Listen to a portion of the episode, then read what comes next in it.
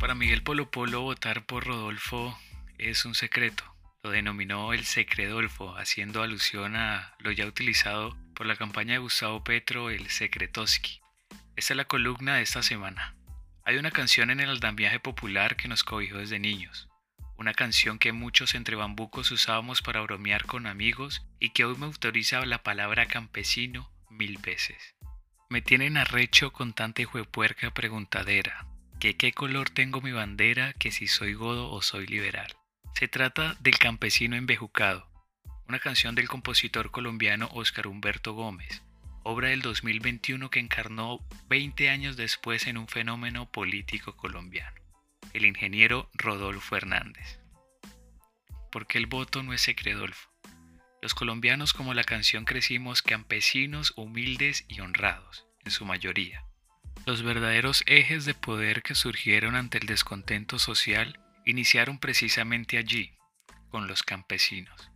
Hoy sin resultado alguno de sus luchas se convirtieron en el comodín de las campañas políticas. Todos son el futuro del agro, la naturaleza y el cambio para los lugareños.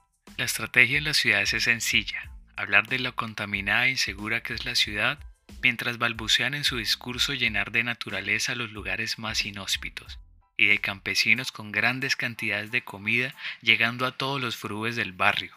A eso le sumas Venezuela, Cuba o Chávez, ya estás ganado.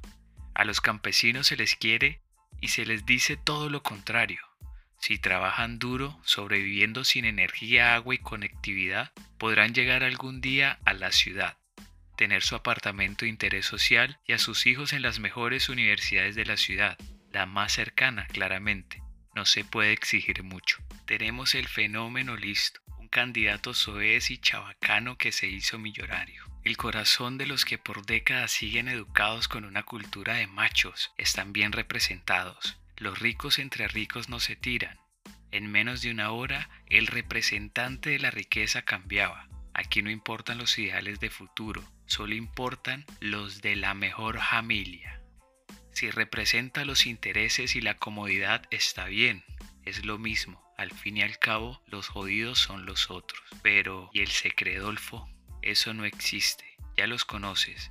Ahí están los de siempre, los que mataron, los que abudinearon, los que mintieron y los que siguen gobernando. Y sobre todo, los que quieren que realmente todo siga igual.